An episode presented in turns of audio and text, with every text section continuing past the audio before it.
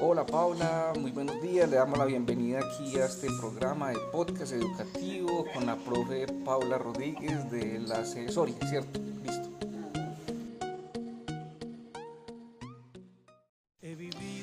Eh, bueno, estamos aquí ya en el, segundo episodio. Este es el cuento de los tres cerditos. Habían tres cerditos que, pues, que vivían juntos. Como yo no me acuerdo ya del cuento, bueno, había uno que era muy juicioso, otro que era más o menos, el otro no. bueno, no sé, se me